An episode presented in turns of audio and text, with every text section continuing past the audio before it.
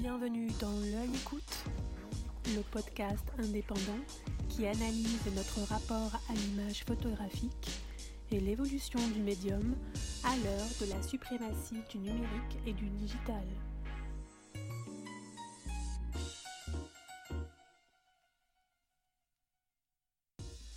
La carrière photographique de Jérémy Lampin a pris un nouvel élan en 2021 quand il a raconté l'histoire hors du commun d'un étalon au sein d'une unité de soins palliatifs dans un hôpital de Calais.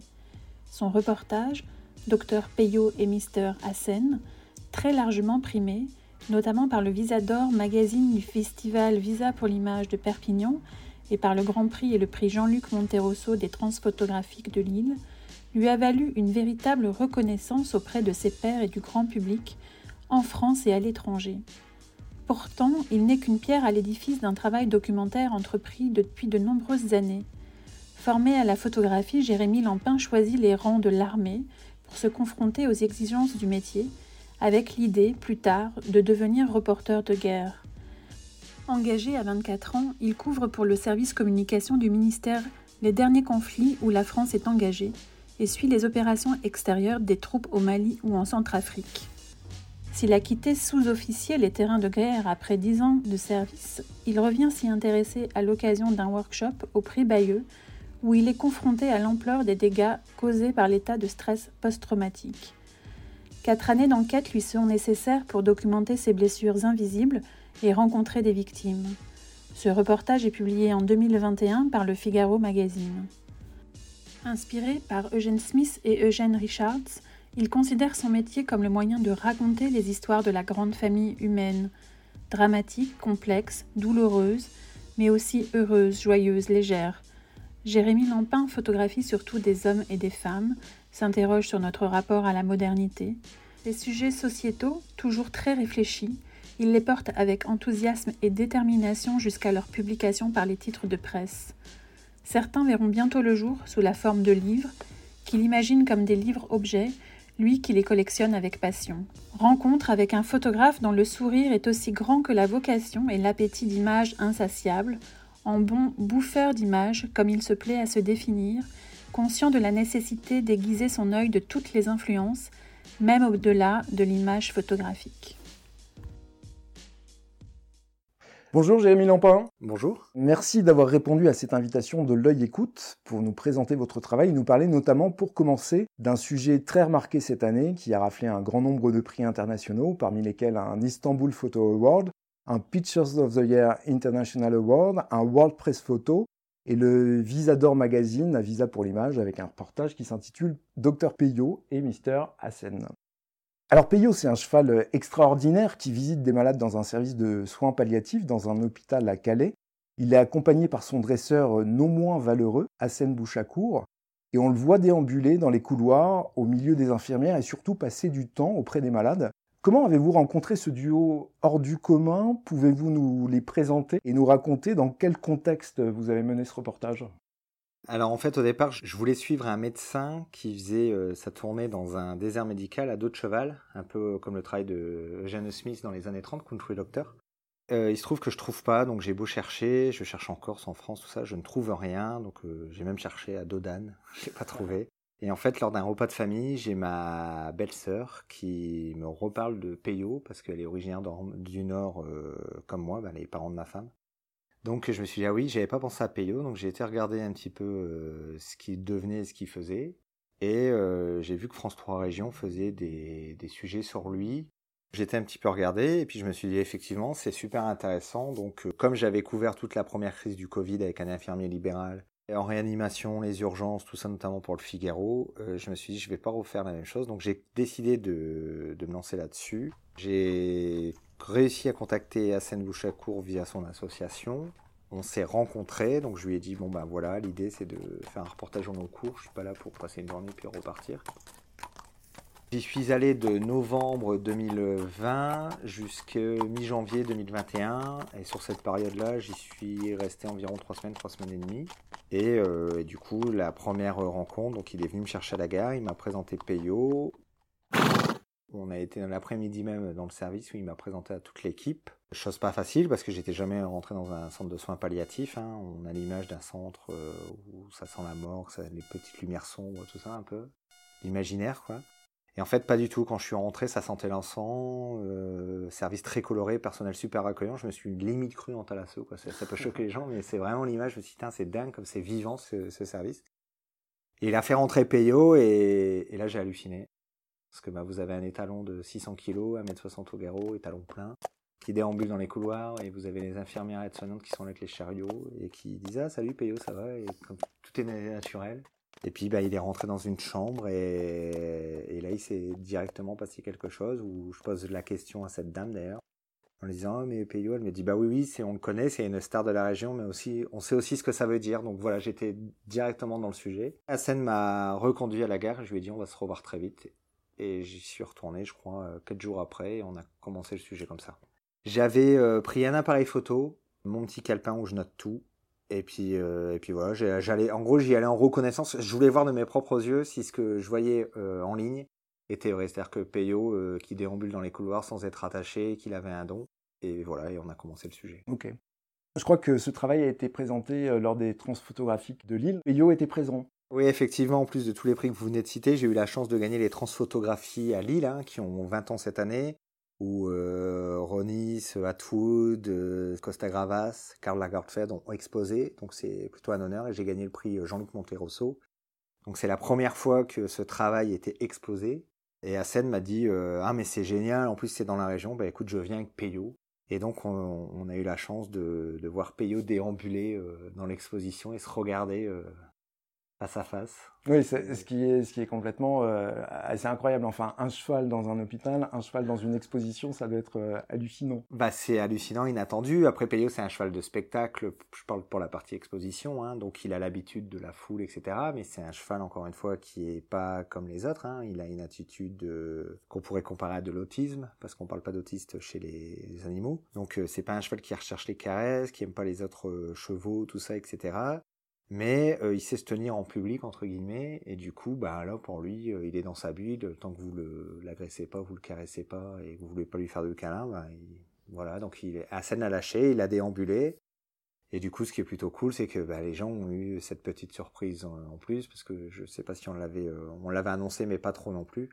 Donc ça ça a fait son petit effet effectivement et le fait d'avoir reçu beaucoup de prix, le fait euh, que votre travail ait été publié, est-ce qu'il y a eu un feedback du côté de l'association euh, d'Hassan Bouchako euh, pour les sabots du cœur Alors c'est euh, une très bonne question. C'est une question que je lui ai posée à Hassan s'il avait des retombées, ne serait-ce que financières, hein, parce qu'encore une fois, tout ça, les sabots du cœur sont une association que Hassan tient à bout de bras grâce à des mécènes, hein, parce que il faut savoir qu'en plus de d'amener Peyo donc à Calais principalement, mais ils sont aussi à Lyon, au Havre et dans d'autres prix tôt.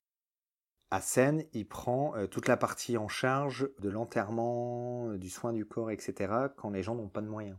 Oui, on n'en a pas parlé en détail, mais effectivement, on voit que Peyo suit un cortège funéraire et accompagne euh, un défunt au cimetière. Ouais, voilà, c'est un défunt qu'on a suivi qui est d'ailleurs sur les photos. Hein, c'est Roger, euh, non, c'est Daniel, pardon, 67 ans, un ancien cavalier euh, que Peyo adorait, il allait à chaque fois le voir, et euh, à la demande de la famille, euh, quand Daniel est parti, euh, bah, Peyo et Hassen sont, ont assisté aux funérailles.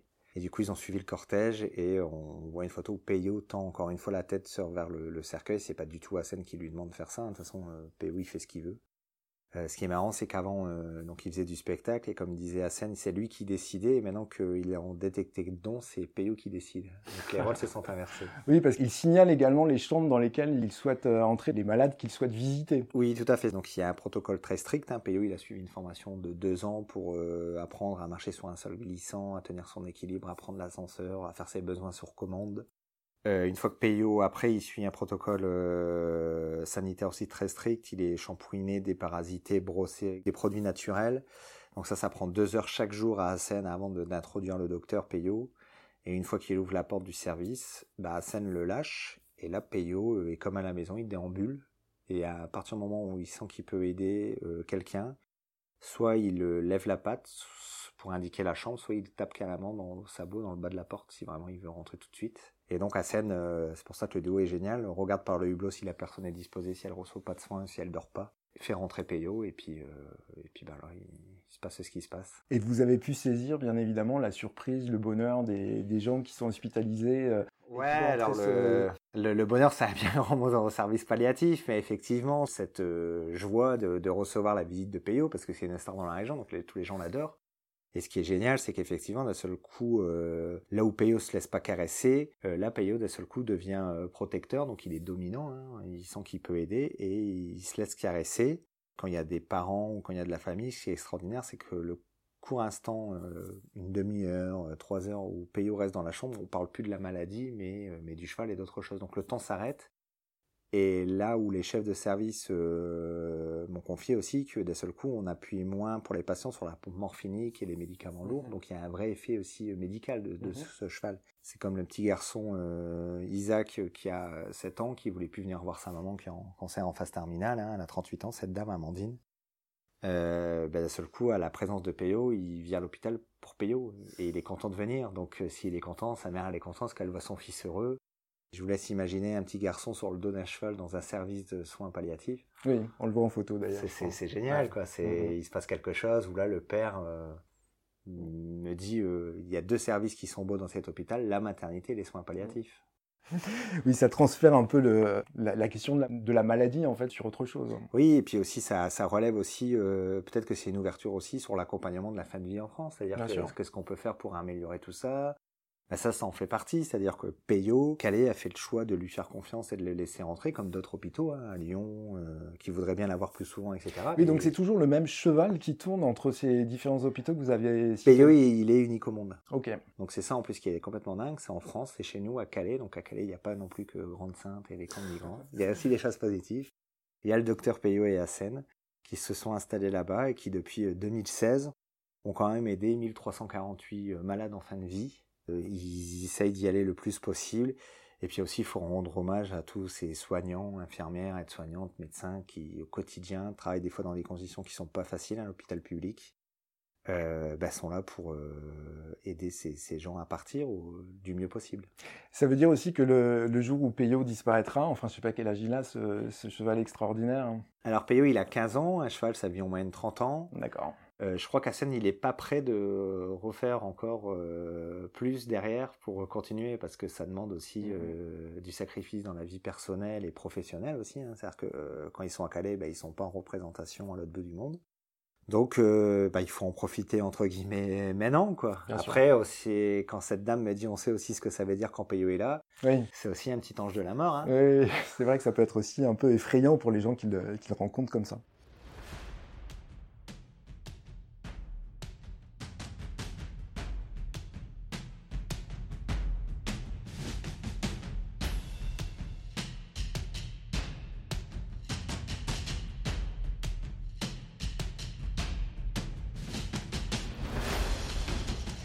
Alors Jérémy, vous êtes euh, photographe euh, indépendant désormais, vous avez passé 10 ans de votre vie comme euh, photographe dans l'armée, sur mer et sur terre. On peut voir d'ailleurs sur votre site quelques images qui ont été réalisées en République centrafricaine, au Mali et lors de l'opération Barkhane. Comment est-ce que l'on travaille lorsqu'on est les yeux de la grande muette quelque part? J'imagine qu'il y a des, des lignes précises qui sont définies par l'établissement de communication de la défense, mais est-ce qu'il existait quand même malgré tout une certaine liberté dans vos choix de prise de vue. Euh, et finalement, à quoi étaient destinées les images que vous avez pu réaliser à cette époque-là? Alors quand vous êtes euh, photo-reporter pour euh, le ministère des Armées et de l'Espace, comme on dit aujourd'hui, bah, c'est pas dur, c'est qu'il y a, l'état-major hein, donc, qui est à Paris et il y a une cellule communication. Et donc notre but à nous est de... je faisais de la communication, non pas du journalisme. Donc ça, faut être très clair. Et du coup, on communiquait euh, l'avancement des troupes, ce que faisaient les, soldats sur le terrain pour qu'après euh, le MACOM redistribue ça aux journaux télévisés ou à la presse euh, papier internationale ou française. Après, vous êtes seul sur le terrain. Moi, on m'a jamais interdit de, photographier quoi que ce soit. Je me suis jamais mis de limite. Là, on me l'a encore dit il n'y a pas plus tard qu'une semaine. j'ai quelque part photographié. Je photographie exactement comme je photographie aujourd'hui. Dans la limite, la seule limite, c'est euh, juste qu'il y a des choses à mon retour où il y avait une validation avec, des, avec les chefs. C'est-à-dire que tout était déroché derrière. Exactement. Et donc il y a des choses qui sont mon coffre, donc euh, qu'on peut pas voir, qui sont confidentielles défense, qui sortiront dans 5, 10 ans ou que sais-je, un peu comme l'Algérie qu'on déclassifie aujourd'hui.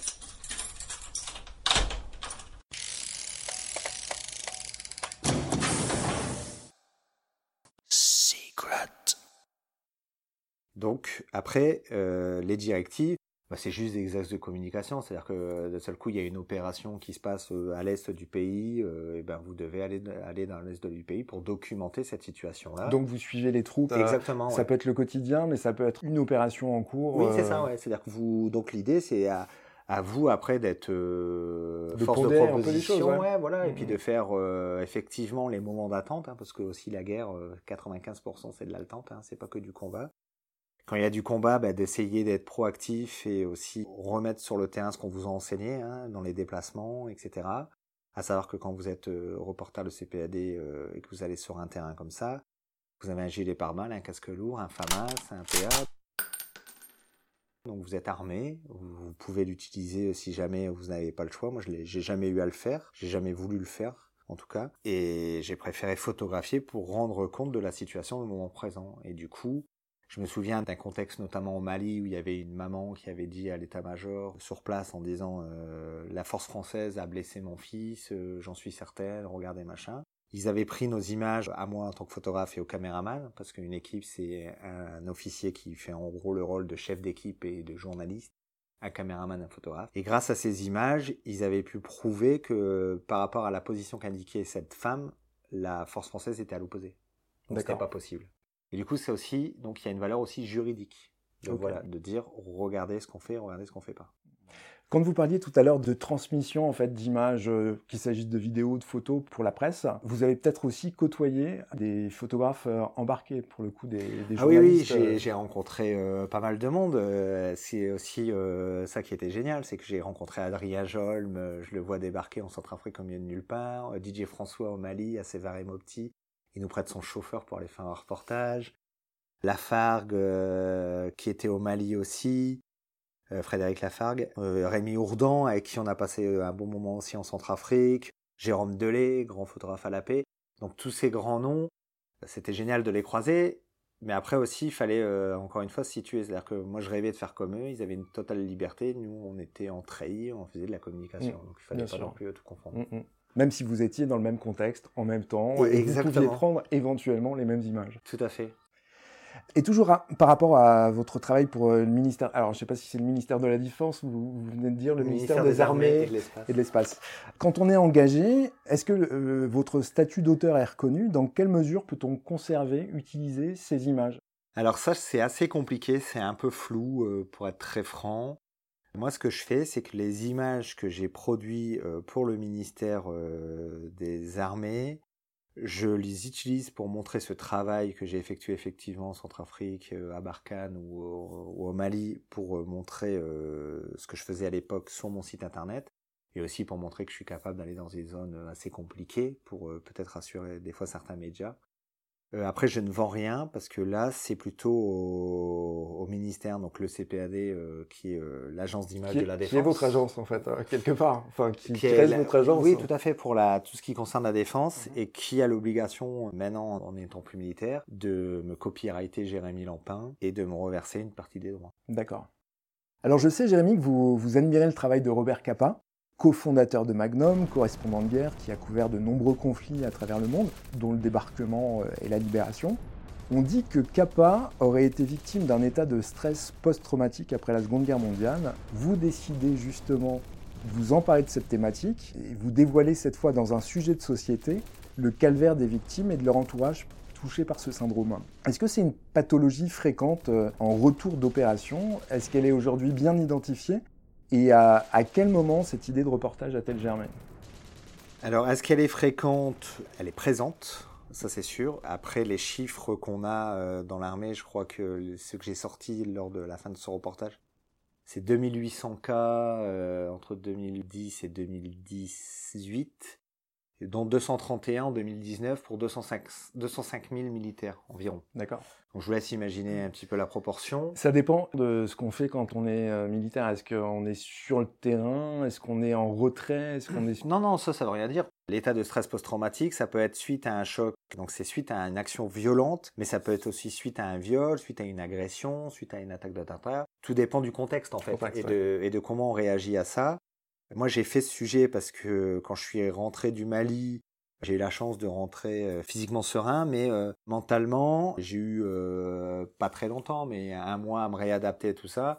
Et je vous laisse imaginer ceux qui luttent depuis 3 ans, 4 ans avec cette pathologie qui est invisible. Et en fait, c'est lors d'un workshop à Bayeux avec Patrick Chauvel où je rencontre un général médecin des armées qui me parle de la reconstruction des militaires cassés intérieurement. Et donc je lui dis, ah mais là, il y a un sujet à faire avec, c'était de l'équithérapie. Et donc en faisant ce sujet, je parle avec un, un jeune homme qui s'appelle Benjamin et qui me dit, mais à la maison, euh, c'est pas la fête, il y a les médicaments, l'alcool, la coque, donc la drogue. Avec mes parents, c'est compliqué. Et il avait fait le Mali en 2013, la même période que moi. Donc, euh, du coup, on peut parler du conflit. Donc, c'est l'avantage d'être un ancien. Sauf que je suis plus dans le ministère, donc je peux faire ce sujet euh, Bien sûr. complètement libre parce que l'armée veut pas trop en parler ou en parle peu en tout cas. Et donc, je lui demande l'autorisation de le suivre. Il réfléchit un petit peu, il en parle à ses parents. Et il me dit, euh, on est tous OK, donc viens me voir. Et donc j'entame ce sujet en mars 2017 pour le finir en mars 2021, 4 ans où en fait de fil en aiguille j'ai rencontré euh, différents euh, militaires ou anciens militaires. J'en ai six et j'en ai fait un par conflit, donc un qui a fait le Mali, un qui a fait la Centrafrique. J'ai deux femmes, une infirmière, euh, donc elle c'est en France, elle avait détecté un de ses collègues qui allait pas très bien, il s'est suicidé, donc elle a fait un post-traumatique à son tour. Euh, une veuve dont le mari est décédé, Philippe qui avait fait l'Afghanistan qui est décédé entre temps aussi, Pierre euh, qui avait fait l'Algérie parce que je voulais remonter. L'idée aussi c'était de remonter le plus loin possible pour pas qu'on dise que c'était une maladie de 2.0, que Ouais. les jeunes étaient plus faibles qu'avant. Et je suis remonté jusqu'aux premières traces de la Première Guerre mondiale, parce qu'à l'époque on appelait ça l'obusite, et il y a un cimetière à côté de Cadillac où il y a euh, 207 poilus qui sont enterrés là-bas. Et donc j'ai fini ce sujet bah, avec ces- cet alignement de tombes en disant que ça a toujours existé. Sujet qui a été publié dans le Figaro Magazine sur 10 pages où il y a aussi un film photographique parce que là pour le coup j'ai encore utilisé un autre moyen, c'est que j'ai enregistré toutes mes interviews, donc j'ai fait beaucoup de sonores et du coup j'en ai fait un film photographique.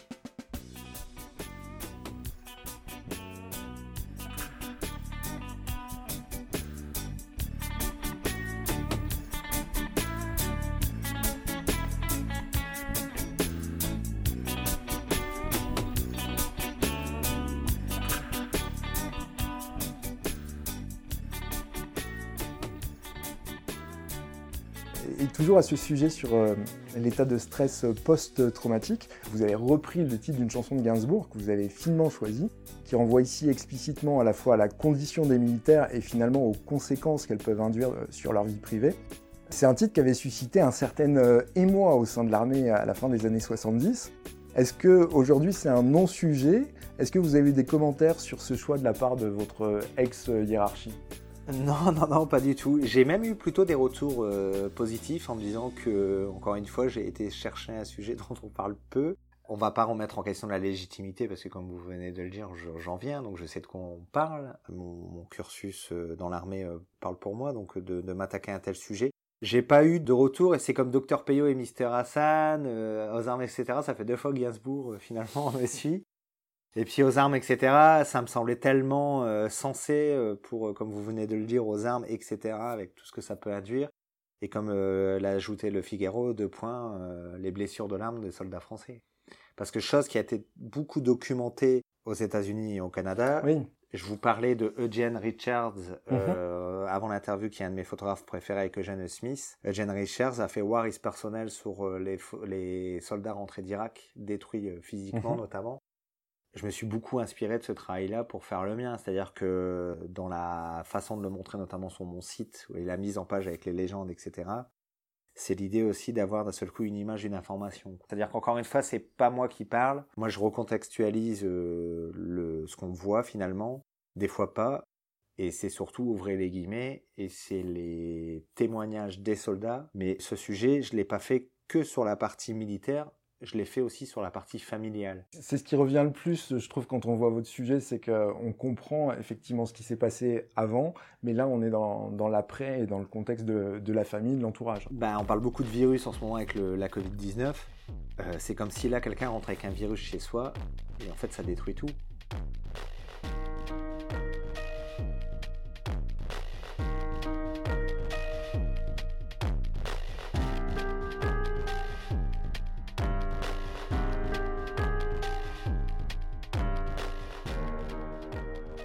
Que ça détruit la famille proche, donc la femme qui prend ça de seul coup, qui revoit son mari qui est complètement transformé, qui est absent, qui a des pics de colère, qui a des envies de suicide, qui se met à boire. Sans blessure physique. Sans blessure physique, les proches qui comprennent pas, les amis des proches qui disent mais je comprends pas, ton fils il travaille pas, mais pourtant il a rien.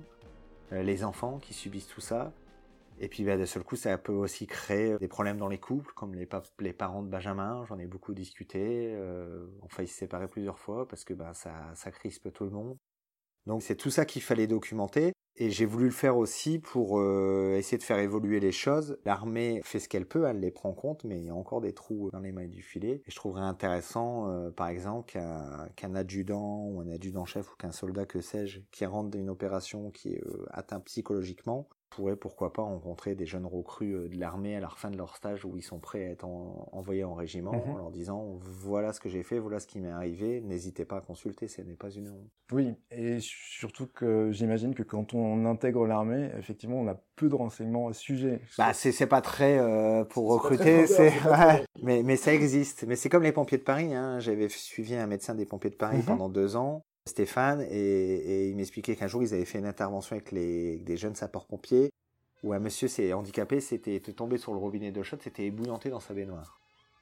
Donc ils arrivent, parce que les voisins entendent tellement hurler, qu'il faut sortir ce monsieur. Donc c'est un peu glauque, mais il m'a dit, personne en rentrant a voulu aller consulter parce que bah, on est des pompiers, on n'a peur de rien, etc. Et ça fait partie du métier. Voilà, voilà enfin, c'est ce qu'on pense. Hein. Voilà, et pourtant euh, personne n'est plus faible qu'un autre. Après, il y a des choses qui s'expliquent, d'autres moins. Benjamin, euh, on avait fait le, Mali, euh, donc il me raconte, il, pour la première fois qu'il montre les photos à ses parents, euh, à un moment, je lui dis, mais reviens en arrière, je lui dis, sur la photo, là, c'est moi. Donc ça, c'est incroyable parce qu'on ne le savait pas. On a mis deux ans à se rendre compte. Donc il me dit, mais tu me comprends, mais il y a un truc que moi, je ne comprends pas, c'est pourquoi moi, je suis malade et toi non. Après, c'est tout à chacun, quoi.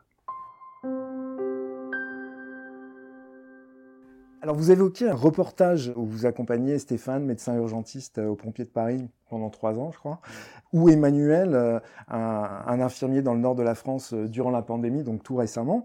Comment est-ce que l'on parvient à se faire accepter, à se faire oublier lorsque l'on participe à la fois au brief, au moment de détente, et que l'on pénètre aussi dans l'intimité de, de patients, de familles, qui plus est, comme vous venez de le dire à l'instant, dans le cadre de situations d'urgence. Donc de l'autre côté de la barrière, cette fois, euh, comment, comment êtes-vous perçu? Bah, je pense que après tout est dans la présentation et de savoir amener les choses. C'est-à-dire que quand pour Stéphane c'est le temps hein, qui compte beaucoup. Donc Stéphane au bout de, de six mois, bah, il m'a complètement oublié. Et pour, euh, on avait mis un protocole euh, en place, c'est-à-dire que dès qu'il euh, y avait une intervention, avant que je rentre, il demandait aux familles si je pouvais photographier, que le reportage était sur lui et que normalement on n'allait pas les reconnaître. Je dis normalement parce qu'il y a des photos où effectivement les gens sont reconnaissables. Et ce que j'ai fait, c'est que j'avais récupéré toutes les adresses et du coup j'ai demandé une autorisation après le reportage par courrier avec un renvoi. J'ai eu, euh, sur 20 demandes, j'ai eu un refus d'une dame qui préférait parce que la douleur était encore trop vive, elle, avait perdu son mari. Donc la photo, je l'ai pas utilisée, mais pour le reste, euh, soit je me suis arrangé dans les cadrages, mhm. soit j'ai euh, demandé après.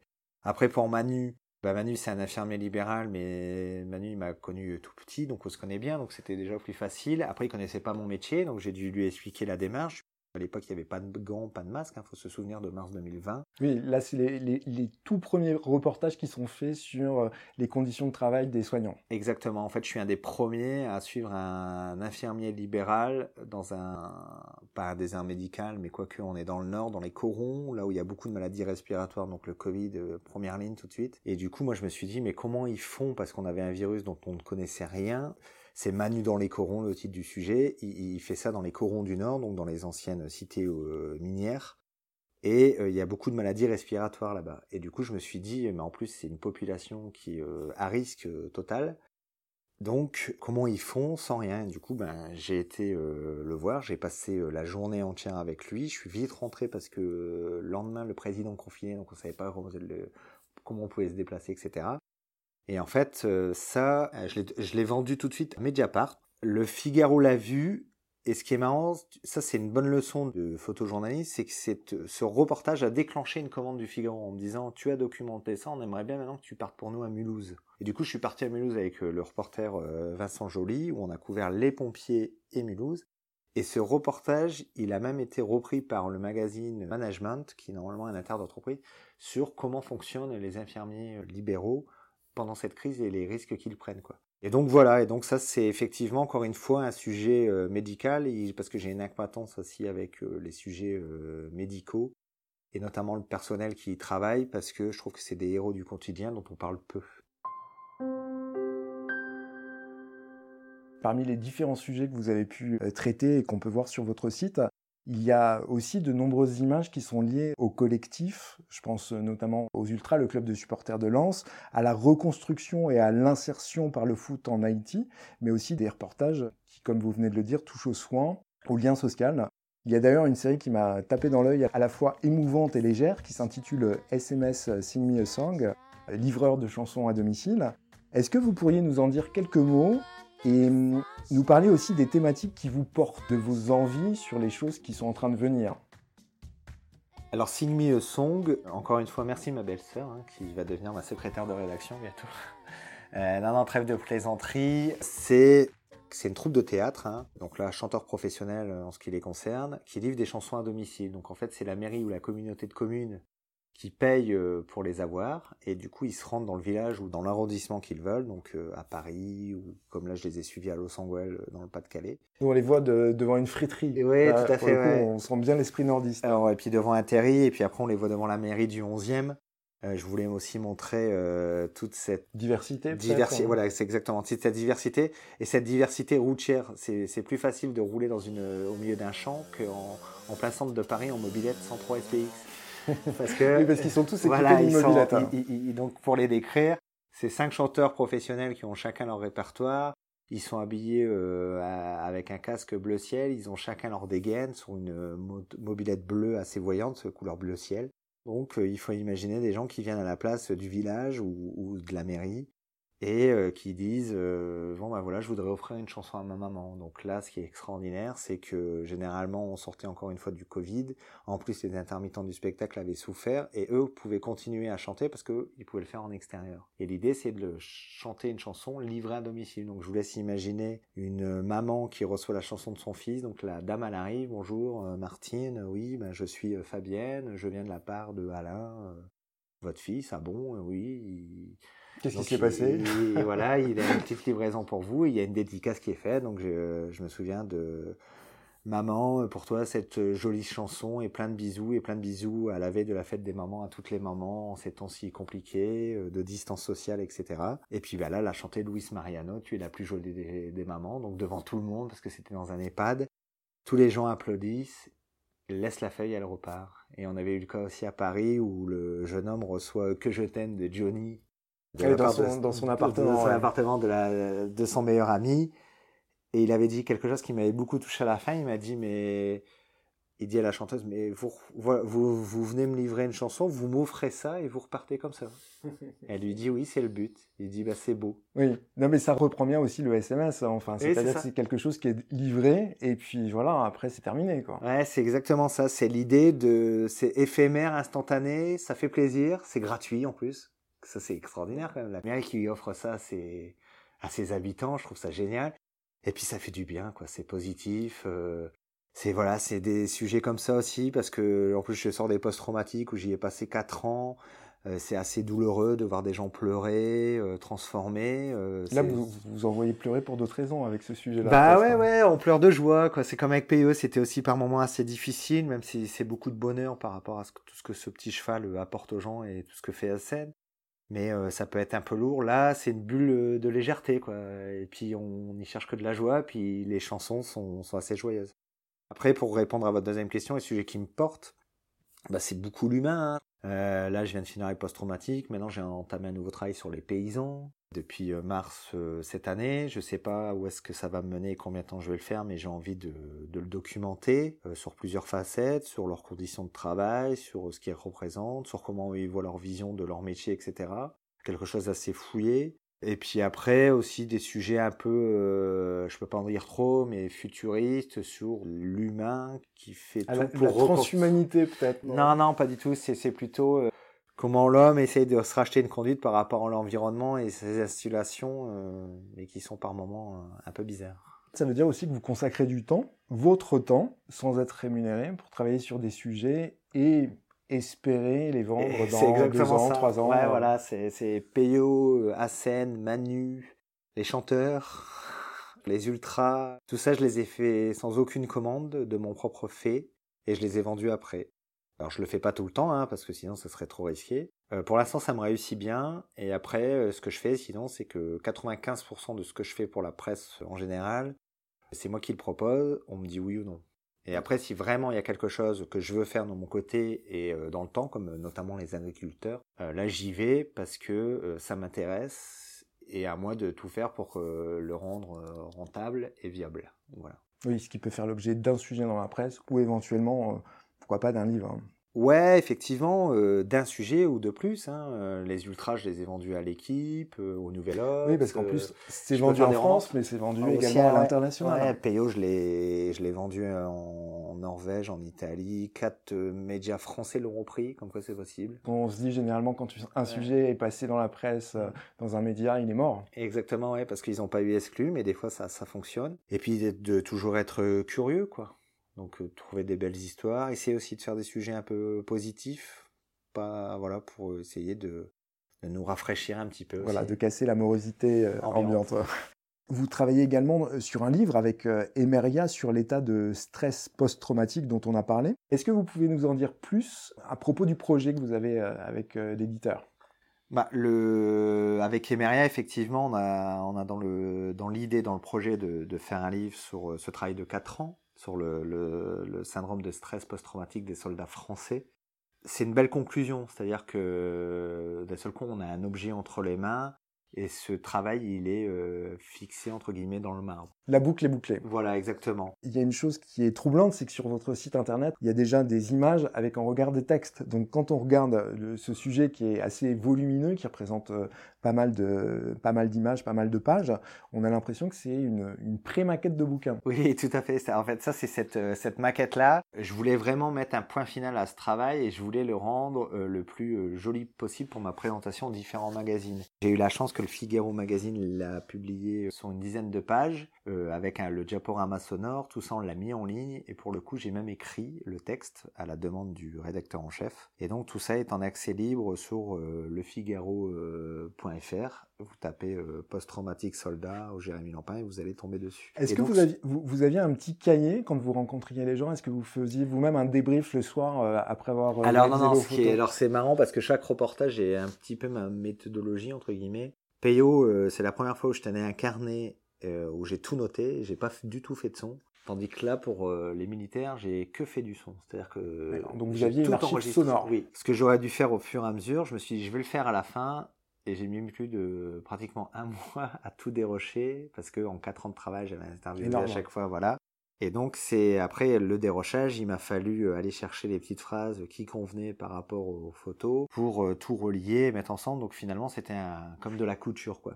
Et en fait, cette collaboration avec Emeria, elle est née d'une première collaboration initiale labo avec le tireur Lionel Leblanc, qui est le tireur euh, de grands photographes tels que Herbeau, etc., qui tire pour Visa pour l'image notamment, et qui me dit, tu devrais contacter Brigitte Trichet de ma part, parce que ce travail, ça mérite un livre. Donc j'ai contacté Brigitte, qui était déjà par Mons et par Vent avec différents projets. Elle a quand même pris le temps de le regarder, et apparemment ça lui a plu parce qu'elle m'a rappelé. Et donc on a fait une première réunion là pour savoir ce qu'on voulait, le prix du livre.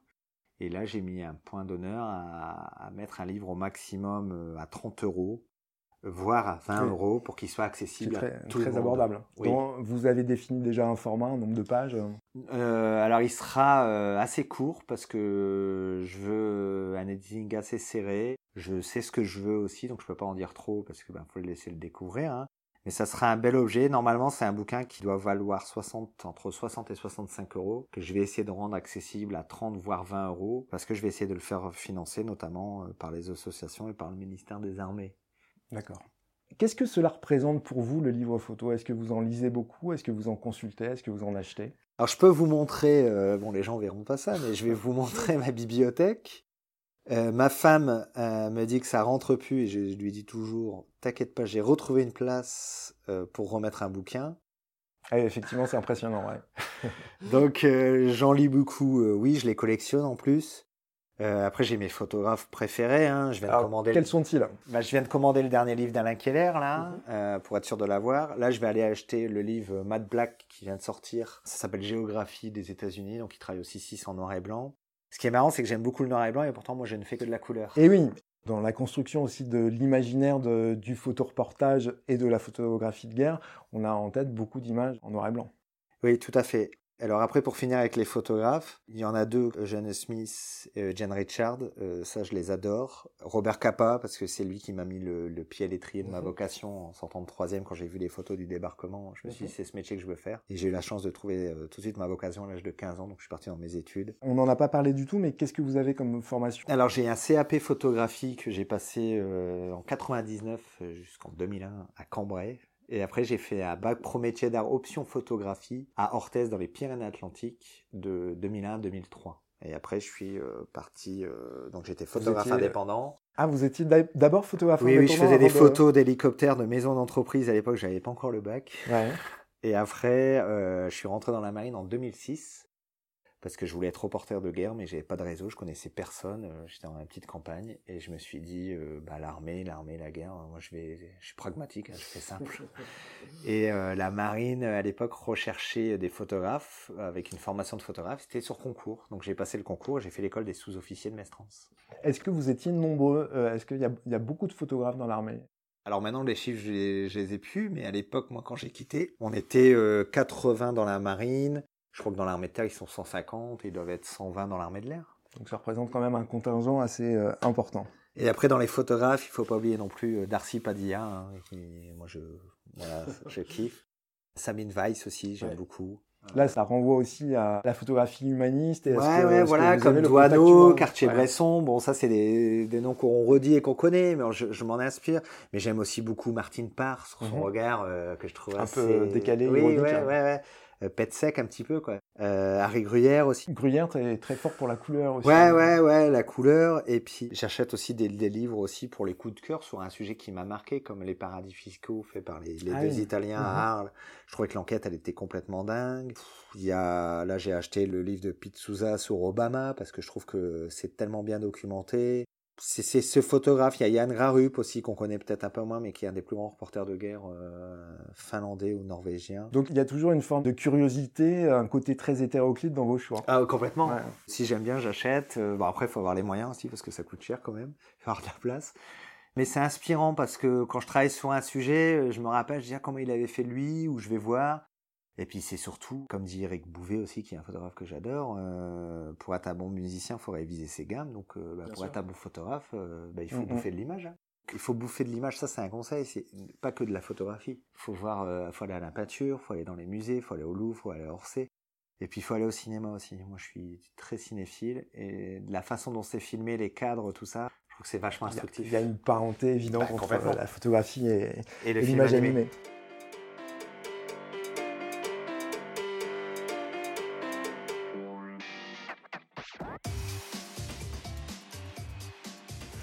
Alors Jérémy, nous avons commencé notre entretien avec euh, Dr Peyo et Mr Hassen.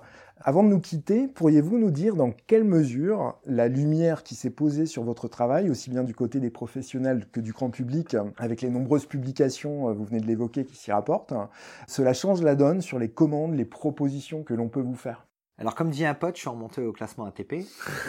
et ça, faut pas le, le, le dénier, c'est extrêmement vrai j'ai pas mon téléphone qui a sonné plus que ça, j'ai pas le Times, le Washington Post euh, et d'autres qui m'appellent plus en me disant je veux absolument travailler avec vous.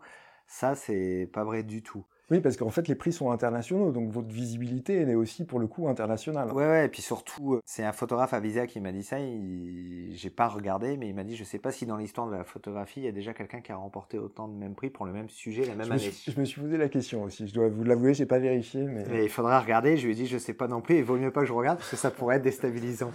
Ce qui est sûr, c'est que quand j'appelle, comme là, euh, j'ai appelé un magazine, j'arrivais pas à avoir la, chef de service. J'ai appelé le secrétariat, je leur ai dit euh, qui j'étais et notamment que j'avais gagné le visa d'or. Euh, tout de suite, on m'a rappelé. Pour le coup, c'est une carte de visite. Et exactement. Ouais. Ça, maintenant, on m'a identifié, on sait qui je suis. Après, ben, on verra bien ce que l'avenir me réserve, ce qui est extraordinaire aussi. Là, ce midi, je déjeunais avec Jean-Luc Monterosso, qui est le fondateur de la MEP à Paris. Ben, sans Payo, sans tous euh, ces prix, on se serait jamais rencontrés, ou bien plus tard, peut-être. Donc, euh, en fait, c'est un accélérateur de, de carrière. Mais après, à toute raison gardée, euh, faut rien changer, faut rester cool, et puis il faut continuer à bosser parce que ben, ça va très vite dans ce métier-là. Puis encore une fois, hein, on, le plus important, c'est le sujet, c'est pas le photographe. les deux sont liés quand même. Donc on ne peut qu'espérer que dans les semaines à venir, de toute façon, puisque ces prix sont tout récents, ils sont tombés en 2021, oui, vous puissiez conquérir un grand nombre de, de médias internationaux ah, dans, rêve, dans lesquels on pourra voir votre travail. Effectivement, là déjà, euh, faut pas oublier qu'il y a cinq ans, j'étais encore militaire. Euh, quand je quitte l'armée en 2016, donc sans retraite, sans rien, je pars euh, donc euh, me présenter aux différentes rédactions et maintenant je travaille pour le Figaro magazine, euh, ça m'intéresse, l'équipe. Oh, déjà là c'est un rêve. Là tous ces prix qui tombent donc c'est plutôt cool. Bon maintenant il faut encore travailler pour le, le Times, le Washington Post ou le National Geographic. Hein. Et puis c'est pas fini parce que là j'attends encore les résultats de la Siena, euh, qui est le visa italien en gros euh, le 23 octobre, dont je suis dans les trois finalistes, et aussi au One Festival en Australie avec PO. Hein. Donc peut-être qu'il y aura encore euh, des bonnes nouvelles à suivre. Mais ouais, maintenant le principal c'est aussi maintenant d'aller de l'avant et de continuer à produire déjà ben, de, de parler des, des, sujets importants de notre société, notamment en France aussi. Eh bien, on croise les doigts pour vous. Merci infiniment d'avoir passé ce moment avec nous.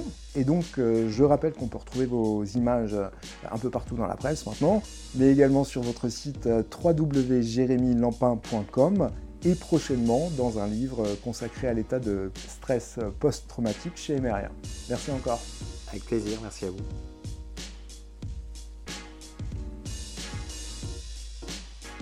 Retrouvez l'habillage musical de cet épisode sur le magazine Emeria, www.emeria.com.